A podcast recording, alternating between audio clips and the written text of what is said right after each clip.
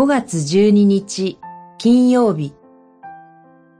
主の約束が必ず実現することを知る者。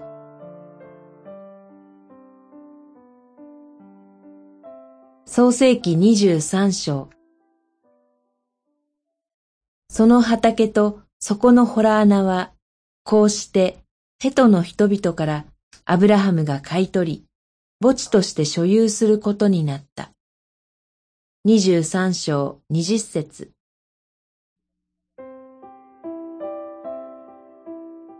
サラは127年の地上での生涯を終えました。長年にわたって彼女と連れ添ったアブラハムは胸を打ち、嘆き悲しみました。二人は主の約束の実現を待ち望み、サラが90歳という高齢でイサクを生むという奇跡を共に経験しました。主の約束の確かさを知る決定的な経験でした。アブラハムはサラを葬るために墓地を手に入れます。子孫にカナンの地を与えるという主の約束がありましたが、彼自身が自分の土地を所有することはこれまでありませんでした。かつて一年後にイサクが生まれることを予告された場所、マムレの前にあるマクペラの畑とホラー穴を購入します。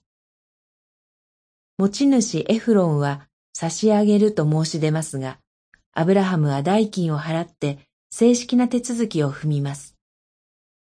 そこに住んでいたヘトの人々が手続きに立ち会いましたので、この土地はアブラハムの所有として保護されることでしょう。アブラハムとサラに与えられた約束によれば、カナンの地は彼らの子孫に与えられます。彼らが生きている間にその約束が実現することはないでしょう。しかし、その約束がやがて実現することを前提にして、彼らはカナンの地に墓を残すのです。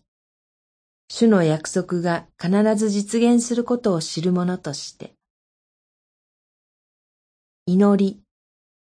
主よ、あなたの御言葉は確かなものです。それが真実であることを前提にした歩みをさせてください。